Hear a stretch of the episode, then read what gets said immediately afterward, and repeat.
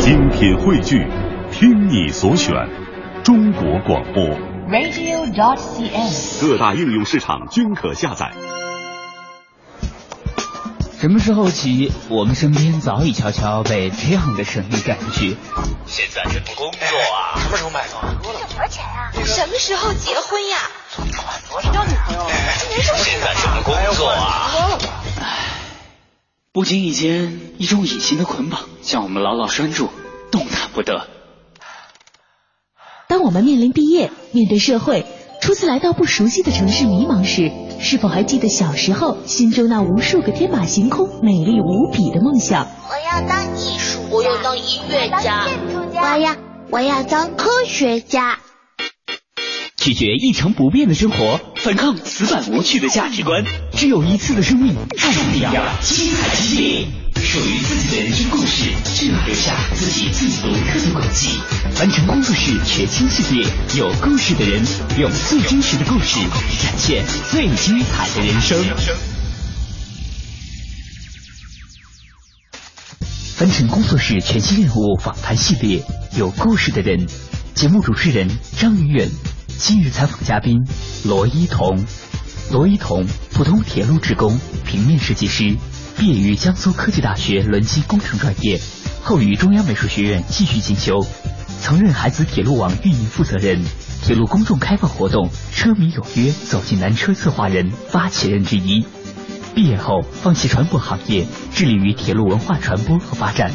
耗费两年时间绘制完成全国高速动车组、电力机车、内燃机车客货车辆图谱。目前正在编写详细介绍展示我国高速动车组技术的资料性图书《中国铁路图鉴丛书》和写好高速动车组图鉴，并将于今年年底和大家见面。还记得小时候，一个同学家附近有铁路经过，那个时候去他家总是要经过一个大大的道口。开始很奇怪，明明没有车辆通过，为什么大家还要站在栅栏外傻傻等待？这边望着那边。就像隔着一条虽然不宽却水流湍急难以跨越的小河，但没过多久，总会有一个大家伙疾驰而过，带来阵阵的凉风和轰隆作响的行驶声。那竟然成为了我对火车的第一印象。不是郊野的山间，没有静谧的环境，更少了少年思考的氛围和那份对远方的期待。就这么的，在闹市区的一条看似普通的街道上。我认识并且熟悉了这种平凡而又特别、简单而又文艺的交通工具——火车。有时，如果够凑巧，当列车经过时，你抬头正好会迎上个别靠窗远眺的乘客的眼神，那种感觉无比奇特。你知道这种对视只会维持几秒，但是心里又隐隐的感觉，即使只有几秒，你们彼此的眼中却无比专注的只有对方。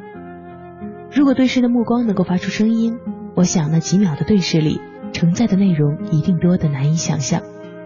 你是谁？你要去做什么？这里是你的家吗？你要去向哪里？在那几秒里，似乎这些没有价值的问题变成了最有价值的内容。而当几秒过去，火车驶离，一切又都像没有发生过一样回归正轨。你也开始走向自己原定的目的地。仿佛之前的所有都只是一种错觉，直到后来我自己渐渐长大，离家读书、工作，坐火车的机会也变得越来越多。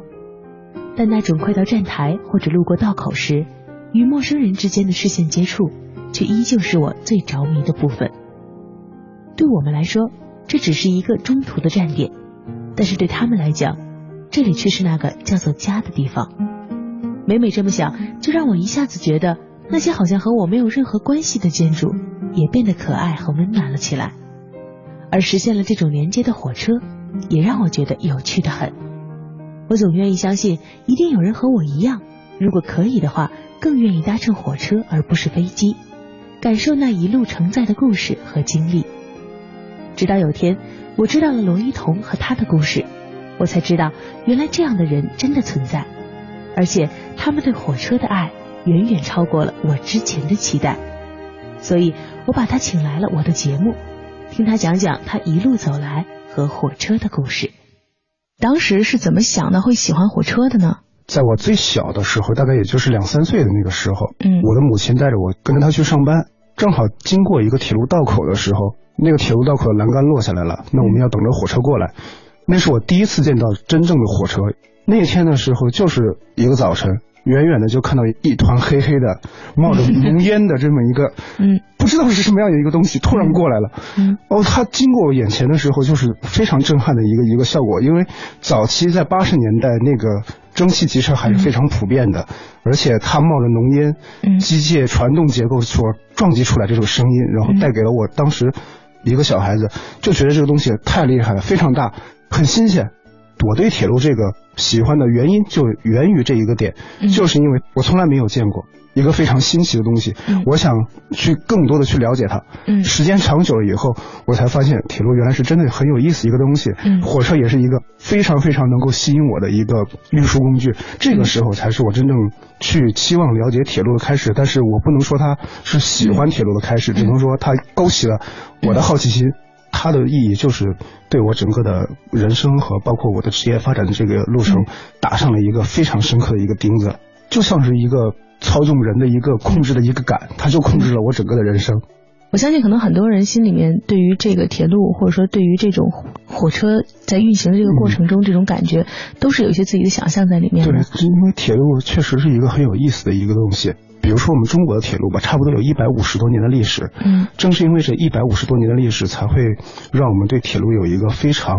深刻的一个认识，或者说是它给我们生活带来非常大的一个变化。所有就是我们喜欢铁路的这些嗯人们都会有一个偏好，比如说我可能喜欢火车这个外观，或者它的声音，嗯。包括它整个运行的这种状态，我可能会感觉我非常的喜欢。但是有一些朋友的话，他会可能会对轨道非常感兴趣，嗯。这个轨道怎么去跑，那个轨道是往哪里往哪里去走，他对这个比较去钻研。但是有一些朋友呢，他也会对这个火车去怎么运行，我这个时刻表怎么排。其实嗯铁路承载的是嗯不同的一个角色，而且还有一些网友呢，包括一些爱好铁路的一些网友，他只喜欢拍照片，或者说嗯一个新车，比如说一个新开型的火车在这个铁路线上运行，刚刚第一天，我就喜欢去追这样一个新开型的列车，把它这个最经典的时刻，或者说最有具有意义的时刻给记录下来。其实恰恰也是因为火车，包括火车上所承载的乘客，恰恰是跟我们所有的人都是一样的，每个人都有自己不同的角色。其实这也是我刚刚想问的，可能每个人对于火车或者对于铁路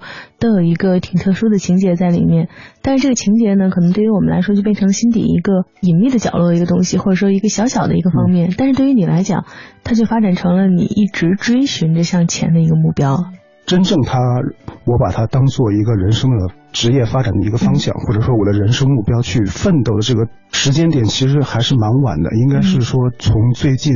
十年之内才开始有这么一个自己的去规划，去说我要从事这方面的工作。因为早先在我从事相关的这个，比如说我上大学的过程中，我的学生时代去想从事这方面的职业，但是因为对这一方面又不是非常了解，嗯那我对那个时候嘛，大家嗯年轻人都会有一个比较迷茫的迷茫的过程。那个时候实际上是我在做一个选择的过程。其实恰恰也那个是也是那个时候所积累的一些社会的经验，或者说我看到的、我听到的，包括我的见闻，才决定了我在一零年的时候，我才是真正正正去把铁路作为我的一个职业发展方向去做。当然，在这个整个过程中，我对火车还是一个很非常关爱的这么一个情节。每天如果有机会的话，我都会去到学校旁边去看一看，每天有什么样一个火车过了，嗯呃，这个车是是不是一个新的车型，都会像普通爱好者一样去每天去看它，就仿佛如果我不看到这个火车，好像今天我就没过这一天一样。翻过来再说说啊，其实你当时在大学报考的时候，嗯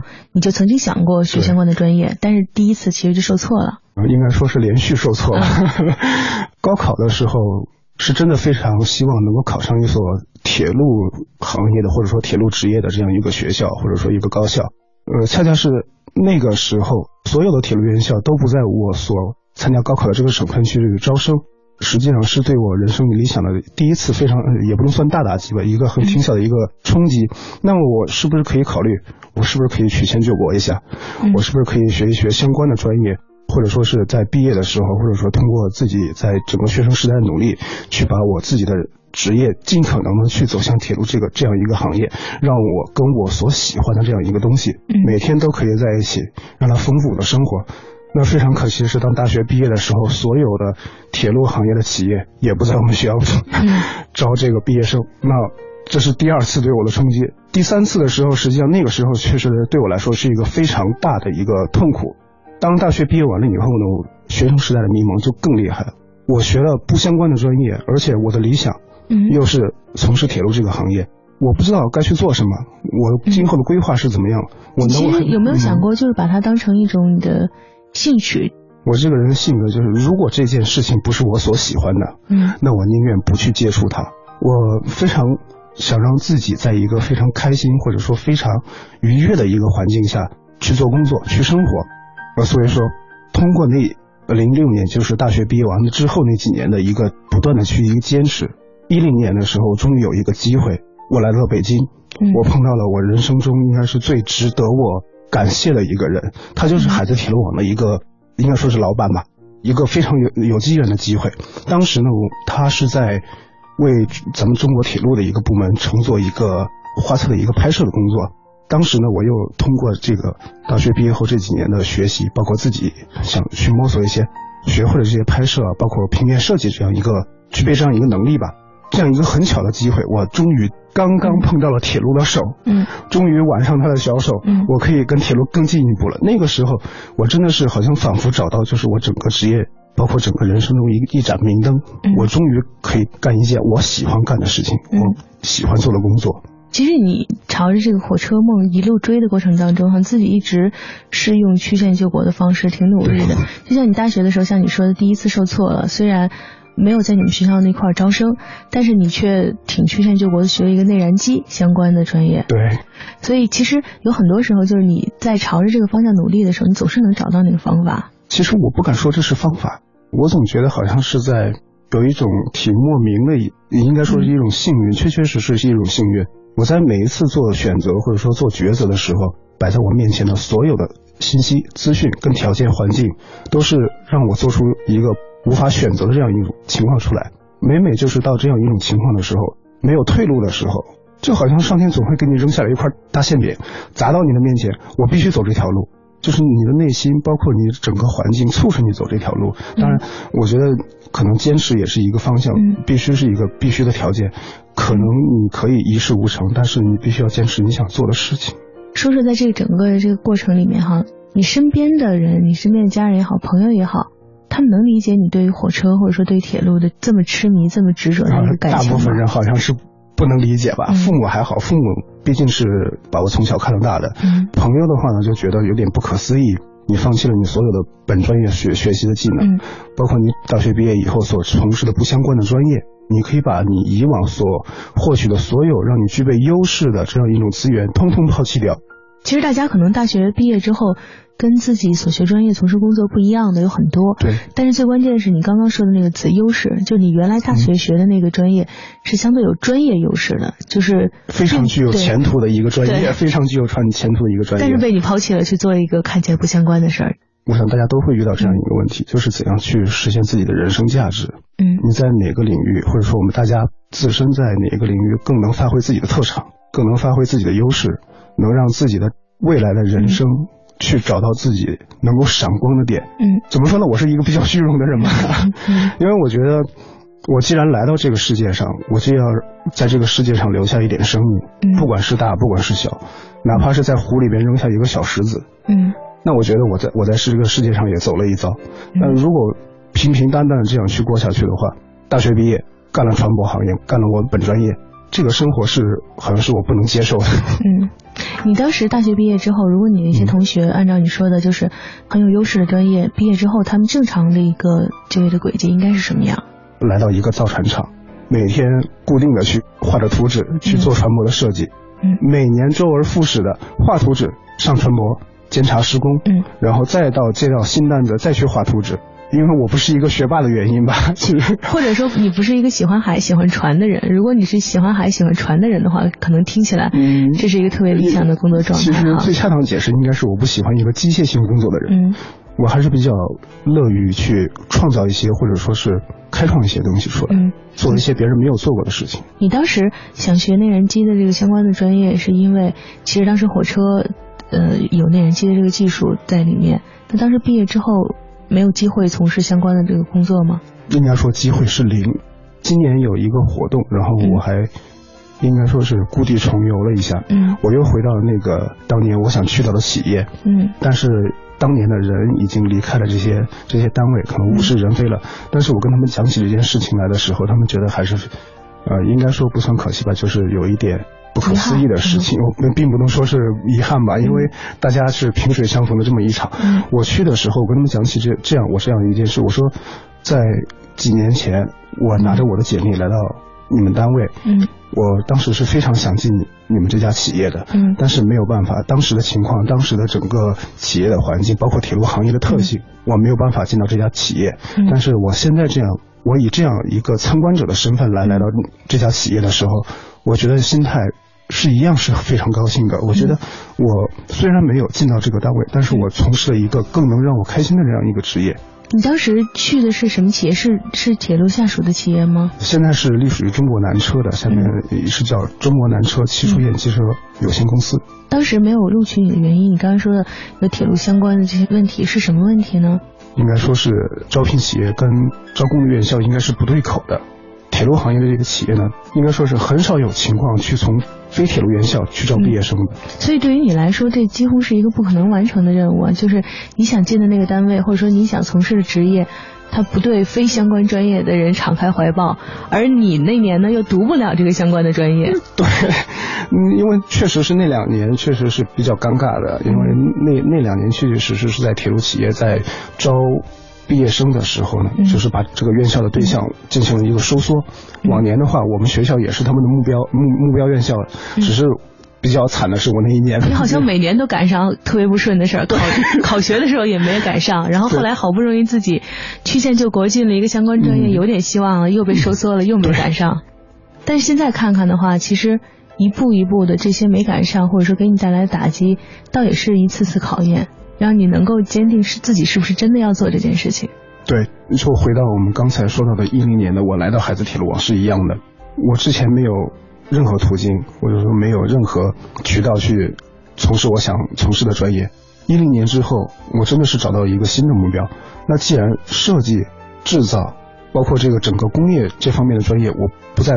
有机会去参与的话，那我可不可以从其他途径去参与到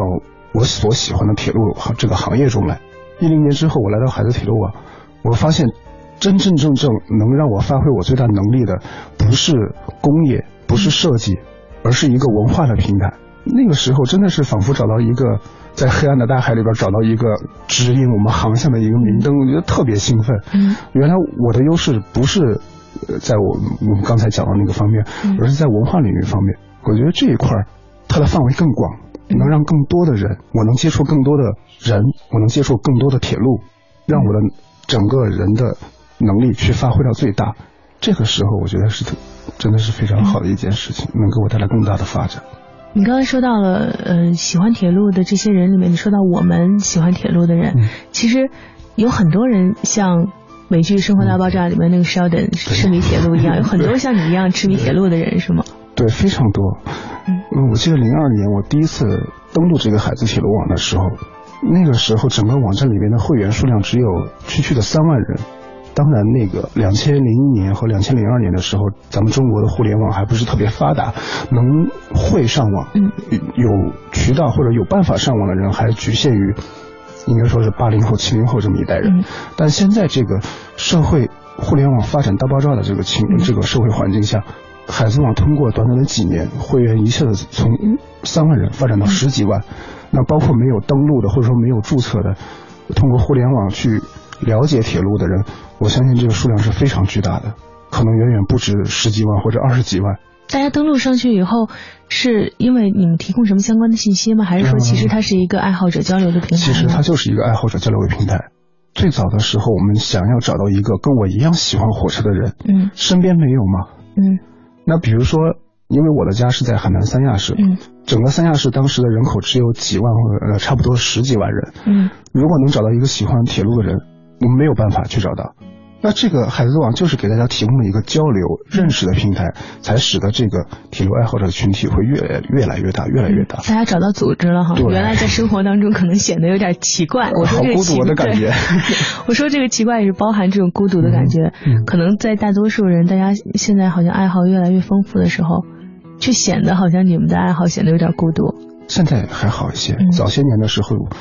喜欢火车这样一种爱好是没有办法被人所理解的。其实还好，我相信就像你说的，有时候火火车过去的声音，我相信可能每一个曾经呃家住的附近能够看到火车经过的人都会有那种感觉。即使他每天都会经过，即使这个声音你听过很多遍，但是当你站在那个底下看到它过去的时候，那个感觉还是不一样的。对，那个感觉非常的棒。对，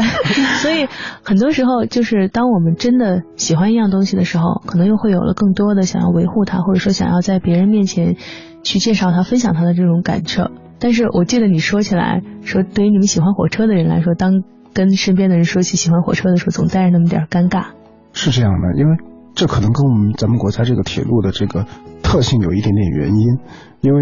我们老讲到，比如说绿皮火车、嗯儿时的回忆，嗯那就是拥挤嘛，乘坐体验差嘛。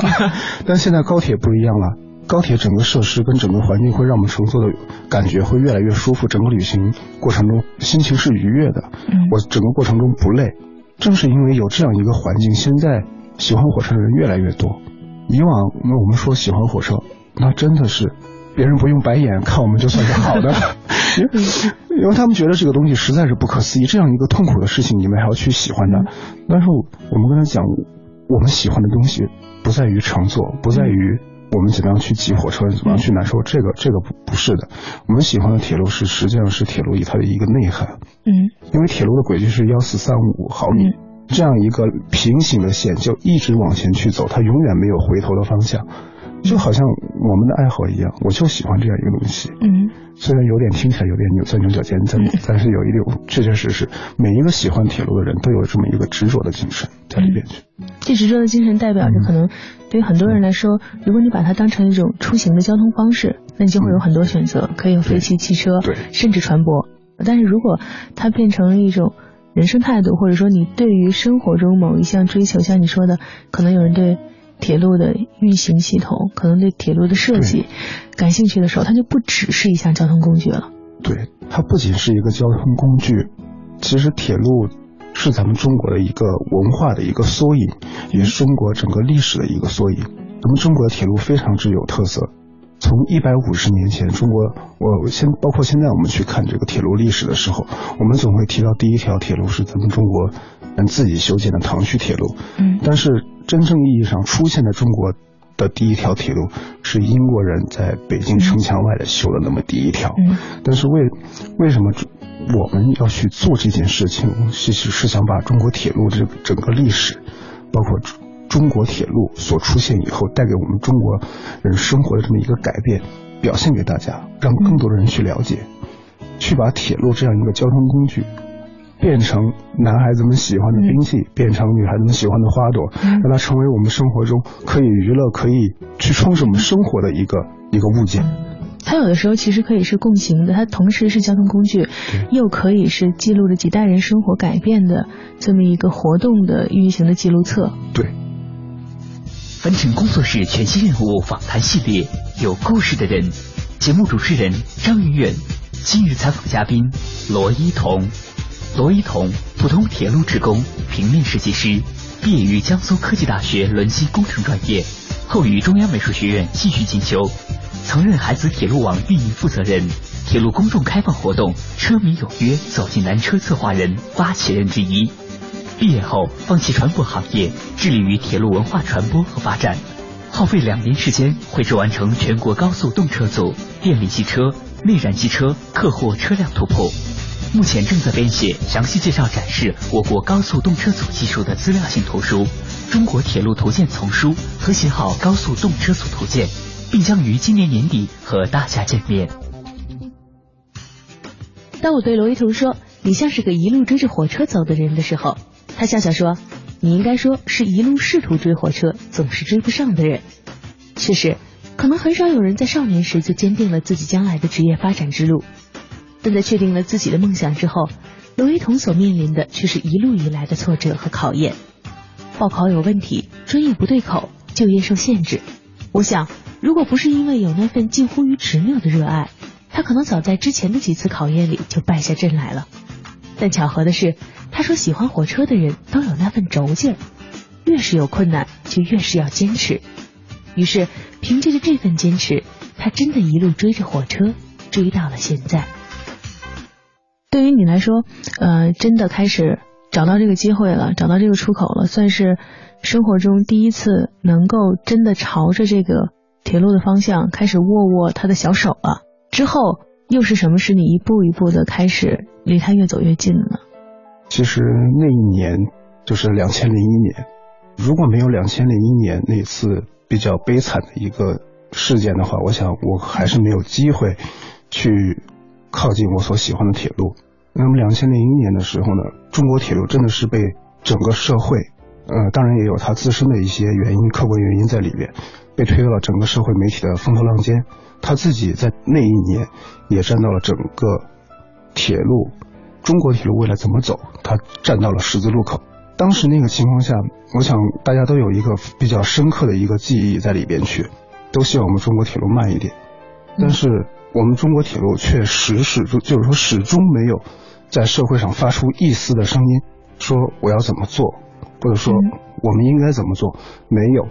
那这个时候我就想，既然我是一个民间的一个人，我可不可以做这样一件事情？我可不可以通过一些铁路的相关的一些行业的单位，我们可以把这个中国铁路的一些是不是好，铁路是不是安全，高速铁路是不是？我们自己的技术，我们可不可以把这个东西带给我们的社会大众？可以把这个门可不可以打开给大家看一看？比较巧的是呢，中国南车呃也是我认识的这样一个呃同事呢，他就说你这个方案可以，我们可以去考虑去做，因为大家对铁路的误解当时是已经到了一个非常深的一个地步。那个时候我印象很深刻，我在进行这个活动策划的时候。所有人，我不会把这个活动的方案，或者说这个活动要去怎么做，我不想让他们知道，因为这个事情确确实实是一个非常困难的，对，在当时来说是一个非常困难的事情。在铁路受到非议的时候，让一个铁路相关的行业去向一个传统的。比较涉密的这样一个一个单一个单位去打开自己的大门，去让公众进到自己的企业里边去了解中国铁路来说，这是一个挺大的一个挑战。所有人对我，呃，虽然说对我很支持，但是他们对这方面，就是说我能不能做成这件事，还是表示有一个怀疑吧。你当时想设计的是什么活动呢？两千零一年的时候，中国南车和中国北车是非常具有实力的铁路装备设计制造企业。嗯，那当时。我们中国铁路发展的所需的动车组也是这两家企业参与设计和制造的。但两千零一年的时候，动车组对咱们老百姓来说还是非常非常神秘的一件东西。嗯，它为什么那么快？嗯，它怎么可以跑那么快？嗯，它到底是怎样设计出来的？这个外观为什么它要长这样子？两个车为什么不一样？很多很多问题。嗯，包括高铁上为什么没有安全带？嗯，这些都是大量的问题聚集到中国铁路的这个面前，又没办法一一去解答。那不如我们就把门打开，你们进来看。这个活动所招募的网友全部都是社会上公开招募的。你只要报名，或者说你有非常好的作品，或者说你有非常好的这个实力，嗯，能够证明你是一个火车迷，能够证明你是一个关注铁路的网友，那么大家都有机会参与到这个活动中来。而且这个活动，据我所知道，今后还要继续举办下去。所以当时应该为这个事儿，为这个活动做了挺多努力的吧？花了整整一年的时间去写了这个这样一种方案，我还不包括那个去怎样去沟通啊，包括后期是包括一些执行，真的是花了非常大的一个精力去做这样一件事情。事情成了，我觉得真的是非常高兴的一件事情。搞了这个活动之后，你觉得达到你想要去实现的效果了吗？像你曾经说过，铁路可能最大的让你觉得看着最替他们觉得很着急的是闷头干活，然后不说话。我是替你。把这个声音发出来，那你觉得这个声音发出来之后，达到你想要的效果了吗？其实这个活动能够举办起来，其实就我是是我最对我来说就是最大的成功，因为铁路这种特点，它的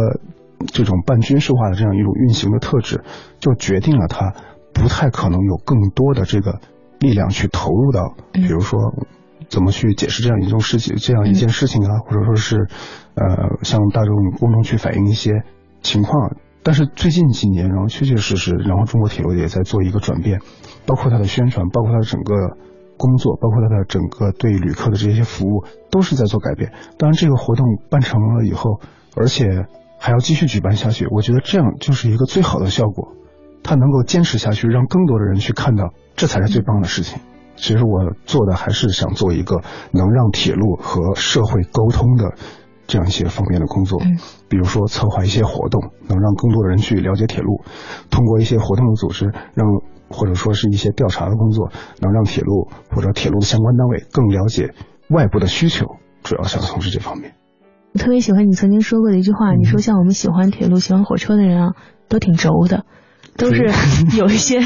特别的坚持。其实现在要这么看起来的话，可能也正是这份坚持，让你们能够理解铁路也好，整个。铁路系统的这种缓慢的向前的改变，让你们能够一直坚持在旁边等待。对，在你们这个轴里面，除了支持了铁路之外，也给自己的梦想越带越现实了哈。原来自己一直几次三番的想要靠近铁路，但是都失败了。没想到最近你的梦想却实现了。嗯，应该一三年的时候，挺巧合的一个机缘，我通过我的朋友去认识了中国铁道出版社的一个经理。我们聊起来的时候，他们他们就发现，原来这个这个车迷有约走进南车活动是你策划的。嗯，你要来出版社，我说如果有机会的话，当然可以愿意去试一试。嗯，无论从工作方面，他们的需求，包括我的求职的这样一个理想，大家不谋而合。嗯，真真正正那一天去签这个合同的时候，哎呦，中国铁路这个铁路职工工作证发到我的手里来，我觉得这真的是像做梦一样。那。其实我如果说进到这个圈子里，或者说进到这个我们所通常所说的有一个专业比较一点专业的一点名词叫做路内，就是铁路内部。我真的觉得能认识更多的铁路的人，能认识更多最基层的职工，嗯，他能让我更深刻的去了解中国铁路是具体是一个什么样子。原来还只是站在外面远远的看，对。猜测，确实是猜测，因为你不可能每时每刻都去铁路上，或者说每时每刻，呃，或者说是有办法去进到铁路非常非常基层的一一些站段，嗯，包括我们经常所在媒体上或者新闻上看到铁路非常有名的这样一个公务段在巴山，嗯，那个地方真的是真正是在山沟里面去的，当然，嗯。就是在我入职之后有这样一个机会，我真正去巴山公路段去看到他们工作状态，真真正正是一个非常艰苦、简直无法想象的一个环境。嗯，那个地方是周围完完全全是没有人的。嗯，只有一个很很很小很小的村落，几十个人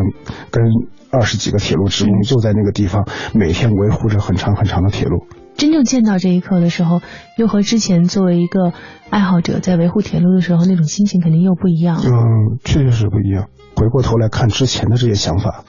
我只能说是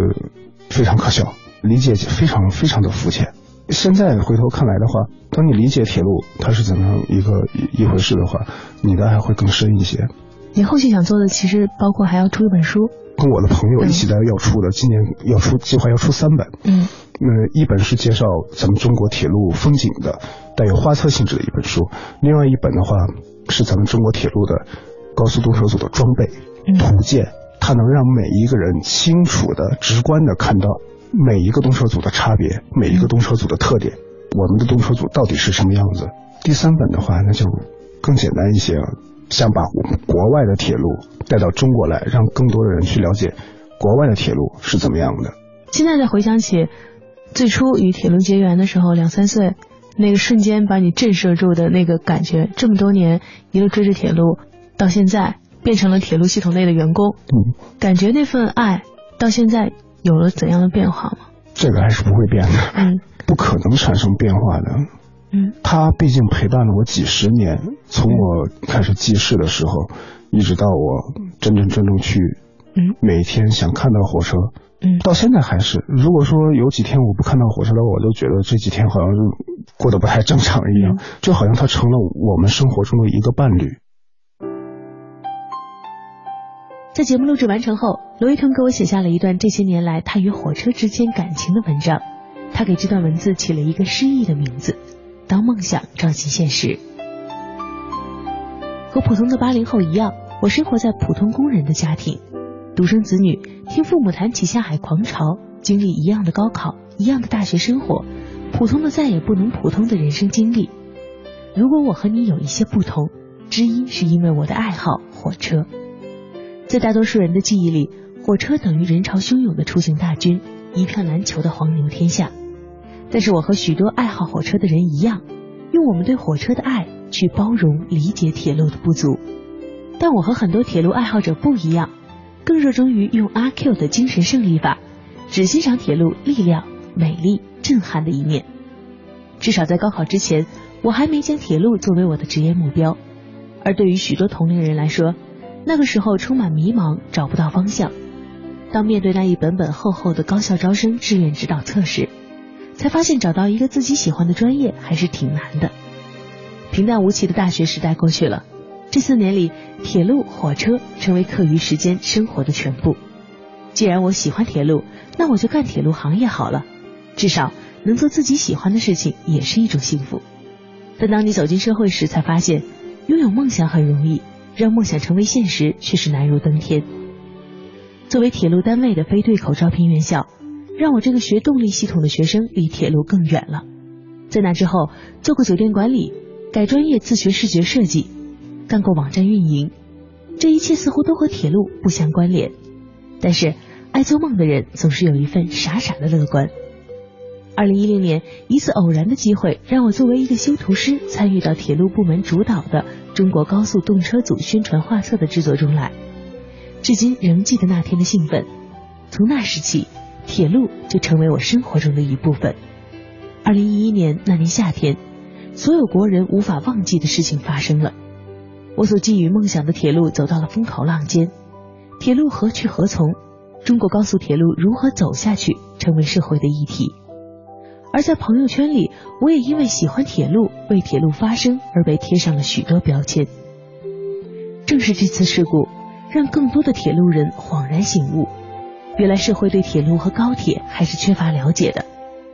用了一个礼拜的时间，我和中国南车的朋友向南车企业文化部的负责人递交了一份活动方案。这是一个类似开放日形式的参观活动，邀请社会媒体、铁路爱好者。社会关注铁路的人士亲临现场，见证我国高速铁路技术发展，体验高速列车设计制造过程。经过四个多月的准备，第一届车迷有约走进南车在南车四方股份举办。就在活动结束后，社会上便开始出现了不同的声音，并不再是一味的反对之声，而是各抒己见的观点碰撞。二零一五年三月，第四届走进南车活动也在常州七树堰成功举办。南北车合并后，走进南车将变身为走进中车，继续举办下去。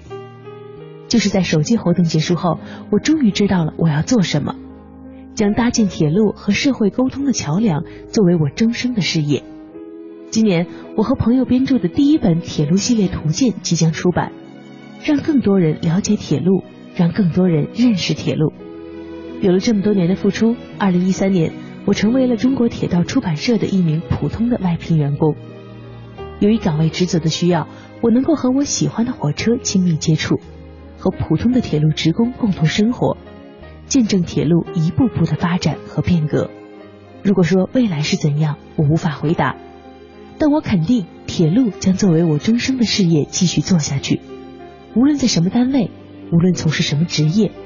铁路都会是我永远不会舍弃的事业。感谢您收听今天的节目，欢迎您明天同一时间继续收听凡尘工作室更多精彩内容。凡尘工作室全新人物访谈系列，有故事的人，总策划王小晨，执行策划张云远，制作人马素双。